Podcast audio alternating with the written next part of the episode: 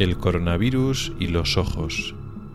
¿Sabes cómo está afectando esta epidemia a tu salud visual? ¿Qué rol juegan los ojos como vía de contagio? Por desgracia, todavía queda mucho para averiguar, pero hoy te pongo al día de lo que sabemos. Soy Rubén Pascual y esto es Ocularis, tu podcast sobre salud visual.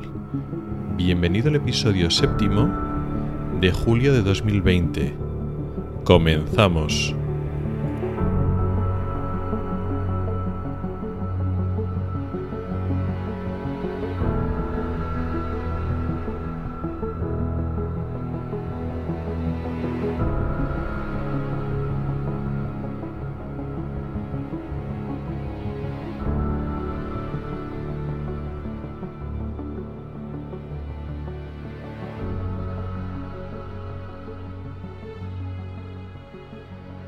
Hola y bienvenido al podcast de Ocularis sobre salud visual y oftalmología.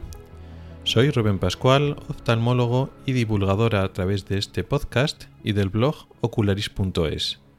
Este es el episodio séptimo de la cuarta temporada, correspondiente al mes de julio de 2020. Y hoy vamos a hablar de un tema tan famoso, tan recurrente, tan de moda, como es el coronavirus, concretamente de las manifestaciones oculares o visuales de esta epidemia que estamos sufriendo en todo el mundo. Pero antes de empezar a hablar del tema, un par de avisos parroquiales, por decirlo así. Si alguno se ha fijado en la introducción del principio, eh, no he comentado lo que eh, comento siempre, de que eh, bienvenido es el podcast, tal, tal, en AV Podcast, ¿no? Y es porque a partir de ahora ya en este, este es el primer episodio en el cual este podcast ya no pertenece a la red AV Podcast. Por tanto, digamos que ya estoy otra vez por libre como cuando empecé al principio. Y entonces ya no oiréis ni eh, mi mención a la, a la, red, ni tampoco oiréis eh, la cuña de, de AV Podcast.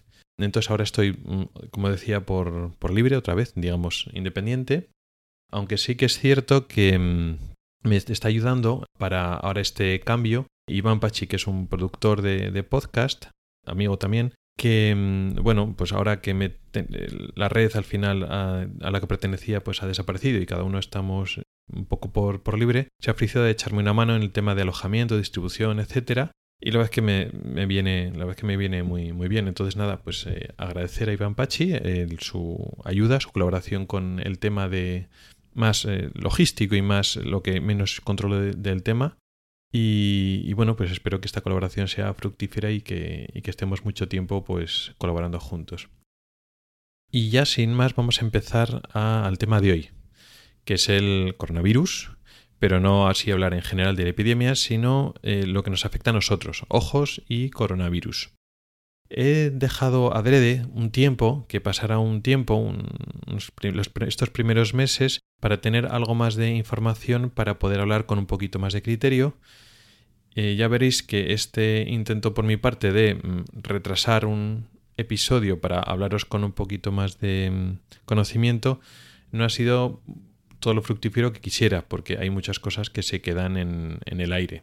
Pero bueno, no lo quería posponer más, vamos a ponernos al día de lo que sabemos del coronavirus y la parte ocular y también, quizá más importante, qué consecuencias está teniendo eh, esta epidemia en nosotros, en nuestra sociedad a nivel de salud visual.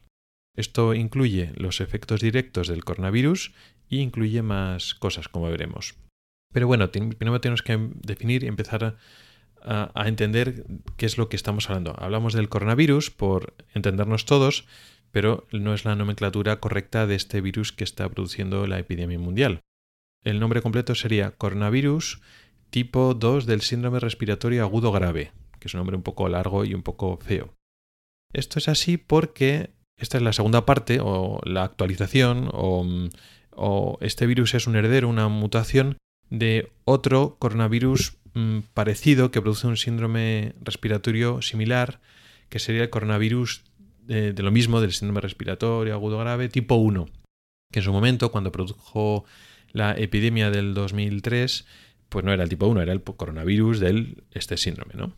que se conoce con las siglas en inglés. Esta enfermedad respiratoria, esta neumonía por, por virus, se llama, eh, se denomina en inglés SARS, son su, su acrónimo en inglés, y entonces el, es el, era el coronavirus del SARS, del, del, síndrome respiratorio, este agudo. Y ahora, pues, eh, como este virus es una variante, pues eh, el, el, virus se llama SARS-CoV de coronavirus 2. Ese es un poco el nombre largo. Ese es el nombre del virus. Lo que oímos a veces por ahí, eh, las otras siglas, que es COVID-19, no es el virus, es la enfermedad producida por este tipo de coronavirus, que en algunos medios lo confunden. hablan del virus como el COVID-19 y no es el COVID-19. COVID-19 significa la enfermedad del coronavirus y el 19 es el, año, ¿no? porque empezó a finales del año pasado. Entonces, COVID-19 es la enfermedad, SARS-CoV-2 es el virus o el coronavirus tipo 2 del síndrome respiratorio agudo grave, ¿eh? que es el nombre español pero más largo, como lo queréis llamar. Eh, al final pues lo llamamos coronavirus y nos entendemos. Pero tenemos que entender que coronavirus es una gran familia de, de virus mm, respiratorios, normalmente con afinidad del epitelio respiratorio, y nosotros hemos tenido eh, y seguiremos teniendo contacto con multitud y multitud de coronavirus diferentes que producen catarros y resfriados comunes. Y han sido las mutaciones de diversos tipos de coronavirus los que han producido estas enfermedades respiratorias pulmonares graves epidémicas. La del 2003, que nos enteramos menos porque no fue tan fue una epidemia que se extendió sobre todo por Asia y fue menos trascendente y menos importante que la, que, estamos sufriendo durante todo este año y finales del, año pasado. Y por lo que dicen los especialistas, pues todavía nos queda un tiempo con, este virus. Bien, decía antes que mm, este tipo de coronavirus, los coronavirus en general, y este también, tiene afinidad por epitelios. Epitelio es un tipo de una categoría de tejido que está en contacto con una cavidad o con exterior o una cavidad interna. La piel pues sería un epitelio compuesto de varias capas y luego después los epitelios que no son piel se llaman mucosas porque normalmente están húmedas y producen a veces producen un, una exudación, un, material proteico, que se llama mucus. Tenemos mucosas pues en, la boca, en la nariz, en la garganta, en el tracto respiratorio, o sea, en la tráquea, los bronquios, etcétera, en el tracto digestivo, esófago, estómago, todo eso, el tejido que está en contacto con, digamos, el exterior o con las cavidades internas son todos epitelios. En el ojo también hay epitelios. Todo lo que está en contacto con el exterior, la superficie ocular, está formada por epitelios, concretamente el epitelio de la córnea y el epitelio de la conjuntiva. Córnea y conjuntiva son los tejidos que están en contacto con el exterior y eh, enfrentan su epitelio, el epitelio corneal y el epitelio de la conjuntiva. También son mucosas y el, el epitelio de la superficie ocular, en concreto el epitelio de la conjuntiva sobre todo, está emparentado con el epitelio respiratorio, o sea, tiene proteínas y tiene receptores en común. De tal manera que muchos virus de vías respiratorias, eh, virus de tipos diferentes, que producen catarros y resfriados también pueden afectar a los ojos y producir conjuntivitis, mm, afectación por un virus que tanto nos afecta a la garganta, a la nariz y a los ojos. Hay diferentes tipos que pueden producir conjuntivitis y eh, resfriado, catarro, etc. Quizá más, son más importantes los adenovirus que los coronavirus, pero los coronavirus también tienen afinidad y pueden adherirse, incluso pueden infectar células de la conjuntiva, de la superficie del ojo, además de afectar al tracto respiratorio. Por tanto, este coronavirus, al ser de la familia, también puede tener, y también de hecho se ha demostrado que tiene cierta afinidad por el epitelio de la superficie ocular. Con lo cual, pues eh, potencialmente podría producir lesiones o infección de la superficie ocular, por lo menos, y también podríamos entender que el ojo, la superficie del ojo, participa en la transmisión del virus, tanto para recibir como para contagiar a otras personas. ¿Cuál es el problema de, de todo esto? Que lo sabemos porque otros coronavirus se comportan así, lo sabemos por cierta información que ya tenemos en estudios, en estudios científicos del coronavirus actual, del SARS-CoV-2, pero no tenemos información completa. Tenemos indicios eh, in vitro de una serie de cosas, de, cultivos, de existencia de, material genético en conjuntiva, en lágrima, pero no tenemos datos muy exactos de cosas como la transmisión, incluso la, la propia infección de la conjuntiva. Con lo cual lo que nosotros suponemos o damos por supuesto ahora podría cambiar en los próximos meses.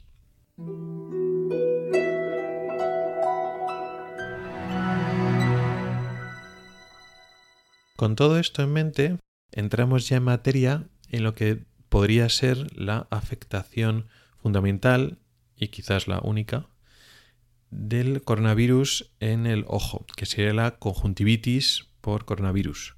La afectación, la infección de la superficie ocular. Lo mismo que se produce con otros virus que también son respiratorios, pues se, puede producir una conjuntivitis vírica pues con ojo rojo, molestias, inflamación, escasa legaña, etc. Que en principio debería ser un proceso no muy grave, pero un proceso banal. Se ha descrito clínicamente conjuntivitis, como lo he explicado yo ahora, ¿no? Ojo rojo, hinchazón, molestias, en fin, lo que, los síntomas y el aspecto típico de una conjuntivitis en pacientes afectos de la enfermedad de COVID-19, con lo cual se explicó o se ha descrito estos últimos meses como una manifestación mm, tardía, suele ser en pacientes que ya tienen síntomas respiratorios evidentes, incluso que pueden estar afectados de forma grave pues, en los pulmones y que pues, aparecen pues, con los ojos rojos, con lagrimeo, etc. con síntomas de conjuntivitis. Ahora no está tan, tan claro, aunque se, da por supuesto que es una manifestación infrecuente, rara, pero posible del coronavirus, y, eh, y es así, y se ha dado así por supuesto, ahora se ha visto que algunos casos de enrojecimiento del, ojo y síntomas que nosotros dábamos como conjuntivitis podrían ser eh, una reacción a un estado de la enfermedad del paciente que sufre COVID-19 sin que sea sin que el virus esté de forma activa en la conjuntiva, en la conjuntiva produciendo la conjuntivitis típica, ¿no? De que hay un virus replicándose en la superficie del ojo. Entonces no está tan claro de que por lo menos todos los casos de que se han etiquetado de conjuntivitis porque está el ojo rojo, que haya virus activo en la conjuntiva replicándose. Entonces el ojo estaba rojo, estaba irritado por alguna alteración de tipo eh, vascular o superficial, pero sin que esté afectando el virus. Ahora tampoco mm, es excesivamente importante porque realmente si existe esa conjuntivitis eh, va a ser una cosa banal que no requiere tratamiento y eh, lo importante de la presencia o no de la, del virus en la superficie ocular ya no depende de que produzca conjuntivitis o no, sino el tema de la transmisión, del contagio a través de o desde eh, la superficie ocular.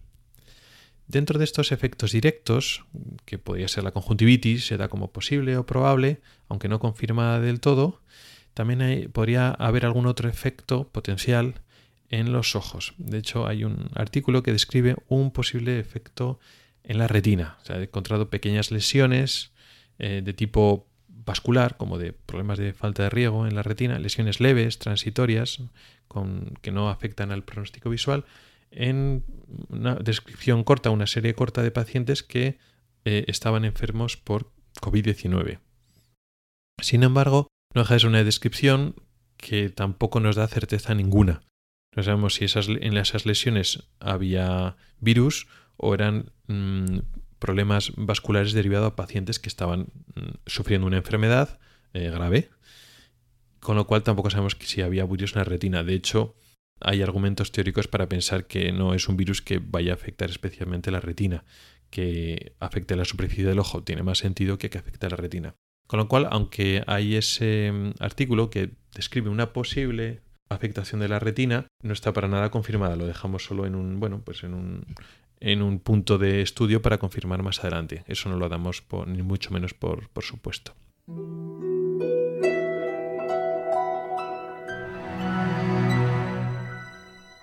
Hasta aquí hemos hablado de los efectos directos, la posible enfermedad o el posible daño que se puede producir en el, en el ojo, en nuestro sistema visual por el coronavirus. Como vemos, poquita cosa. Puede que produzcan conjuntivitis, sería un. si es real que eso existe, no, no está confirmado del todo, sería una manifestación rara, infrecuente, tardía y que no, eh, en principio lo consideramos banal. No el virus, el virus no, puede ser grave, pero lo que vaya a afectar al, al ojo, a la conjuntiva, pues no parece que sea muy relevante. Lo que sí que es relevante y es lo que más importancia le estamos dando es que sí que puede ser una vía de contagio. ¿Por qué? Porque, bueno, una de las cosas más graves o más importantes de este virus es su capacidad de contagiarse. ¿no? ha producido una pandemia, una epidemia mundial, porque se contagia con muy buena eficacia. Y, los sucesivos intentos de los diferentes países, organizaciones, de parar esta pandemia, pues no han funcionado.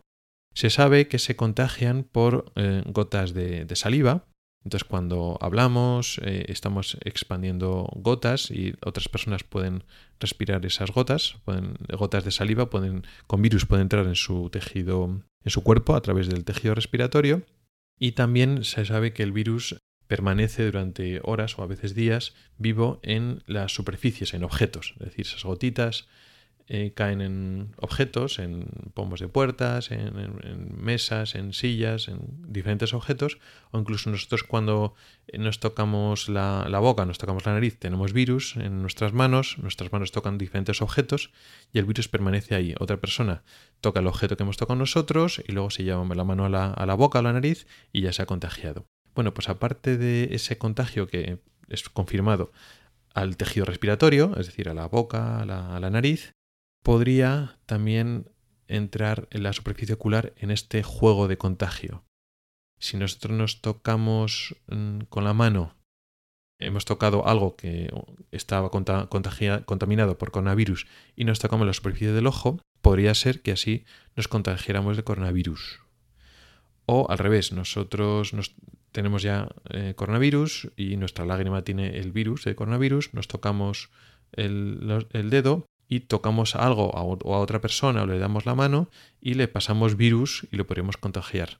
O sea que la lágrima, la superficie ocular y la lágrima podrían ser un medio de contagio para contagiarnos a nosotros o de nosotros contagiar a otras personas. Eh, funcionaría o podría funcionar hacia en ambos sentidos. Nuevamente, eh, por desgracia, tampoco tenemos datos 100% seguros. No sabemos si esta vía de contagio es realmente eficaz y hasta qué punto nos podemos contagiar. Pensamos que por otros coronavirus mm, eh, podría pasar, aunque en otros coronavirus se contagia con muy poca con muy poca eficiencia a través de la lágrima o desde la lágrima. Pero claro, este coronavirus también es una mutación, es diferente y podría haber mejorado su capacidad de contagio también a través de la lágrima. Se ha demostrado que en cultivos de conjuntiva el coronavirus contamina y se contagia en tejido conjuntival, pero es un estudio in vitro. Eh, in vivo, la dinámica de la superficie ocular y de la lágrima es bastante diferente a in vitro, entonces tampoco es una demostración definitiva. También se ha demostrado que existe material genético en lágrima de pacientes infectados, con lo cual podría ser un indicio de que la lágrima contiene virus activos en suficiente cantidad para inocular a otra persona, es decir, que tiene capacidad de infectar. Pero nuevamente limitación. Que haya material genético no quiere decir que haya virus activos o en suficiente cantidad como para producirlo. Si nosotros tenemos que mm, contaminar y para contaminar necesitamos, yo que sé, medio litro de lágrima, pues evidentemente no funciona. Es decir, en las poquitas gotitas de lágrima que nosotros podemos contaminar, contagiar a otras personas, tiene que haber una cantidad suficiente de virus como para producir el contagio.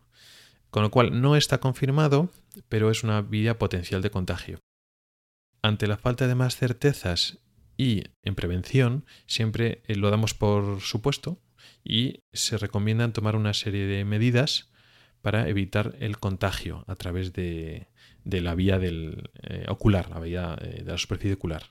Por tanto, pues se recomienda pues, no frotarse los ojos, lavarse las, las, manos antes de manipular los ojos, mucho cuidado con el uso de lentillas. En algunas circunstancias se ha recomendado directamente no utilizar lentillas. Y eh, cuando ya en el ambiente sanitario, cuando se está explorando a pacientes que tienen o están en contacto con personas que han dado positivas para, la enfermedad, también se recomienda protegerse los ojos con, gafas de, protección. Realmente estas recomendaciones eh, tienen mucho sentido en un entorno sanitario con pacientes confirmados Las eh, recomendaciones que se hacen en la población general tienen menos base. Lo mismo que sí que ya está ganando cada vez más evidencia el, uso de mascarillas en la población para evitar la progresión del contagio, realmente no sabemos qué sentido o cómo de eficaz sería la protección en los ojos de, en la población general o en un entorno fuera de, de un entorno de aislamiento o sanitario o en contacto directo con personas que sabemos que son positivas para el virus. También se ha postulado que aparte de las gafas de protección, digamos, sanitarias que cubren toda la, zona, son como gafas de, nadar o de bucear, que están totalmente selladas, eh, se está proponiendo el uso de gafas de sol ahora durante el verano para disminuir la capacidad de que contagiar nosotros, pero sobre todo que nos contagien. Es decir, una persona que eh, nos está hablando, que tenía que llamar mascarilla, pero bueno, y hay gotas sueltas del virus que nos pueden llegar a través del aire y directamente posarse en nuestra superficie ocular, si llevamos unas gafas, aunque no sean de protección completa, unas gafas, por ejemplo, de sol o unas gafas normales, ¿no? De graduadas, de una persona que necesita gafas, pues el cristal de la gafa, de sol o normal, ya hace de pantalla y podría evitar que las gotas que van a viajar directamente de frente nuestro hasta la superficie ocular, pues se quedarían pegadas al cristal y entonces no llegaría a nuestro ojo. Se postula como un posible mecanismo de barrera que disminuiría el contagio, la propagación a través de la vía conjuntival, de la superficie ocular. Nuevamente, pues no tenemos evidencias de que esto vaya a funcionar mucho o poco, pero bueno, ante la duda, pues lo mismo que las mascarillas, al principio se empezaron a recomendar sin una fuerte evidencia y ahora vemos que, que funcionan, pues aunque posiblemente la vida de contagio de la, del ojo, de la conjuntiva, de la lágrima, sea mucho menos importante, si lo es, pues parece razonable tomar una serie de, de medidas.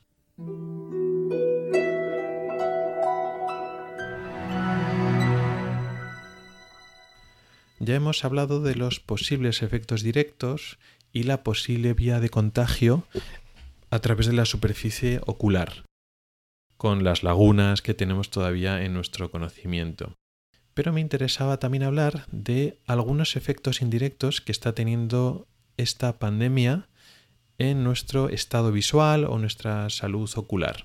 ¿A qué me refiero? Bueno, que esto, esta pandemia, nos ha, en algunos países como en España y en muchos otros, está produciendo una situación de confinamiento. Para evitar la progresión, pues eh, muchísima gente se ha visto confinada a estar en casa, a no ir a trabajar, a no ir a estudiar, a no ir, los niños no ir al colegio, los estudiantes no ir al, instituto, a la universidad, y mucha gente no ha ido a trabajar, em, está haciendo teletrabajo y está minimizando en lo posible eh, salir fuera de casa.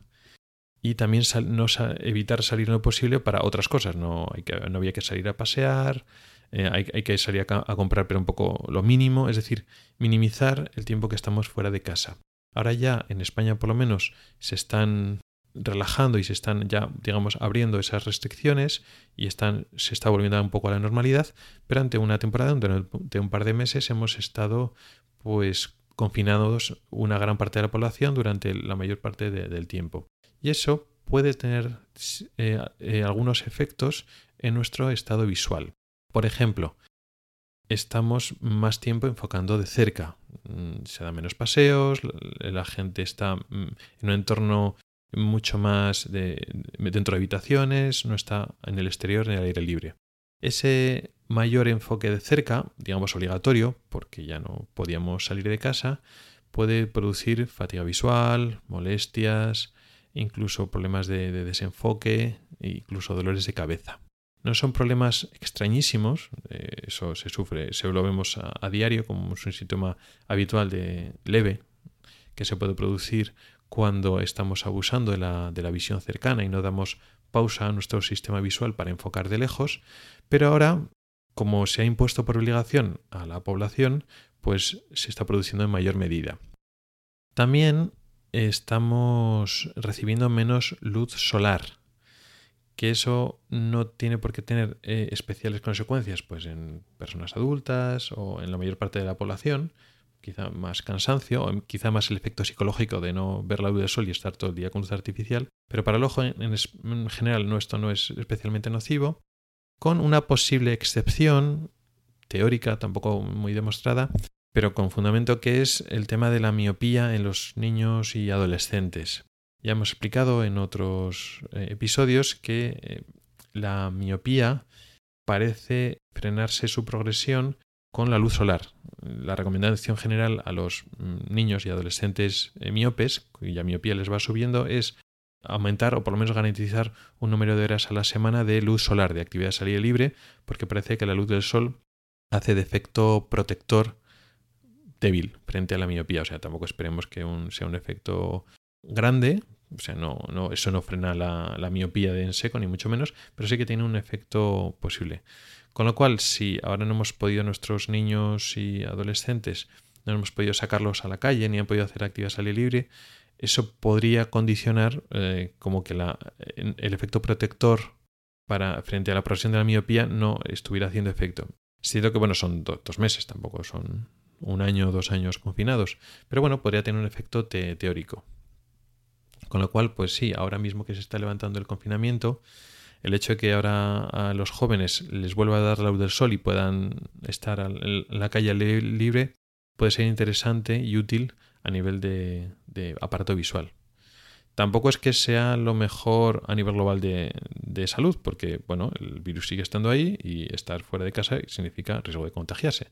Pero bueno, si lo hacemos con seguridad y tampoco sin pasarnos los paseos y que nos dé el sol puede ser interesante, sobre todo eso a personas jóvenes. No todo van a ser efectos negativos, de todas formas. Estamos hablando del problema de enfocar de cerca, de que si no les da el sol a los jóvenes podría ayudar a que progrese la miopía, pero sí que nos hemos encontrado, por ejemplo, durante estos dos meses, que hay menos alergias.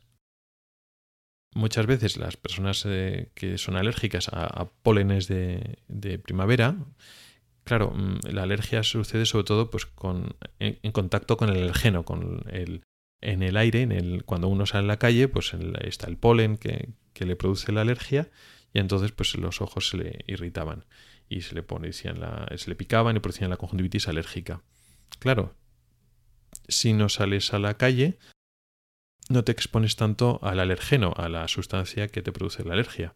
Puede entrar cuando ventilas, abres y te puede entrar algo de polen, pero no es lo mismo que estar en la calle o cuando te das un paseo, cuando estás cerca de un, de un parque con, con, el chopo o lo que te esté dando la alergia. Eso es lógico. Pero se ha sufrido menos alergia, o sea, no todo ha sido negativo en este confinamiento.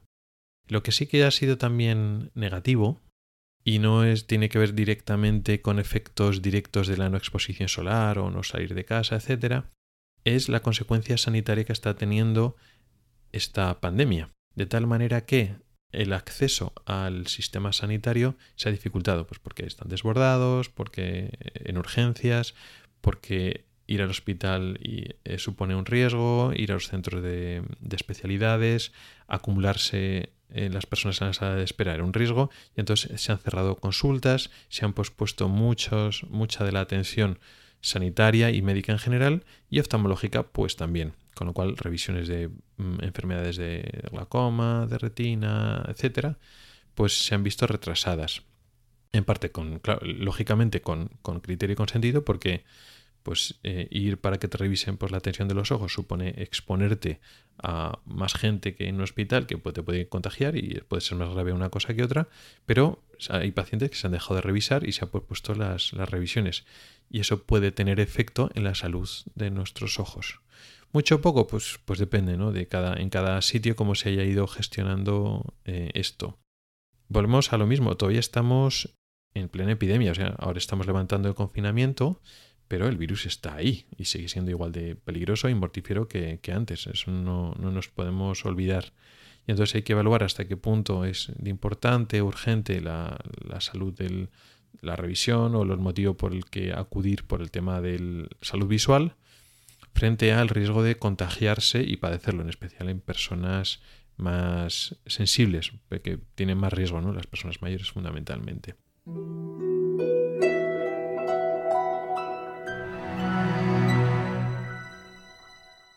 Y hasta aquí ha llegado el contenido del episodio de hoy.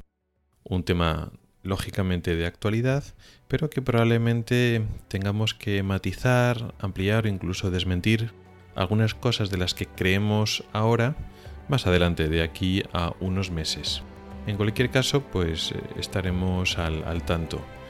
La comunidad científica en todos los aspectos, eh, sobre todo eh, sanitarios y médicos, están haciendo un seguimiento muy estrecho de esta enfermedad y supongo que tendremos más indicios y más evidencia científica de aquí a poco tiempo. En cualquier caso, esto es lo que sabemos ahora sobre este coronavirus y la salud visual y más adelante podremos ir sabiendo más. Muchas gracias por el tiempo que has dedicado a escucharme. Mi correo electrónico es ocularis.ocularis.es. Recuerda que también me puedes escuchar en Spotify y que tenemos un grupo en Telegram al que puedes entrar. En las notas del programa tienes mis cuentas de Twitter, Telegram y Facebook. No dudes en contactar conmigo para cualquier sugerencia. También encontrarás enlaces a artículos específicos del tema de hoy en el blog ocularis.es. Puedes comentar y poner tus valoraciones en mi blog y en las plataformas de Apple Podcast, Evox y Spreaker. Hasta el próximo episodio.